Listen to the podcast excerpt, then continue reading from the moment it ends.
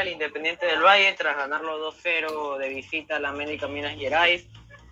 Un partido parejo por momentos en el que Independiente del Valle logra, logra anotar el primero a través de, un gran pase del, defensa Richard Schunk, eh, un gran pase largo que lo baja bien Junior Sornosa y, y anota el primero sobre los 12 minutos del encuentro.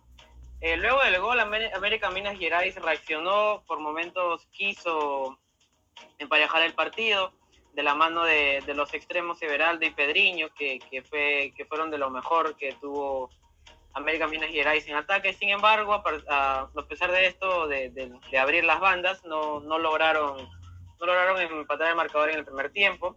Luego ya para el segundo, los primeros 15, 20 minutos del segundo tiempo, el partido bajó, bajó en, la intensidad.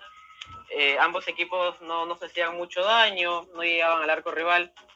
Eh, al América Minas Gerais intentaba, intentaba de esta manera quizás empatar el marcador a partir de, remates de larga distancia, pero, pero no, lo, no lo conseguían.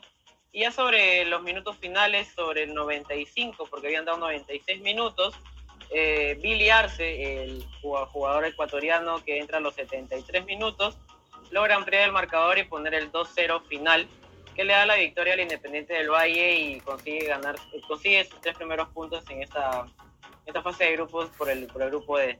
Un dato interesante es que eh, Rapalini, quien fue el árbitro que, que arbitró, valga la redundancia, en el encuentro entre Perú y Paraguay, en este encuentro sacó 10 tarjetas amarillas durante todo el partido, las cuales 5 fueron en el primer tiempo.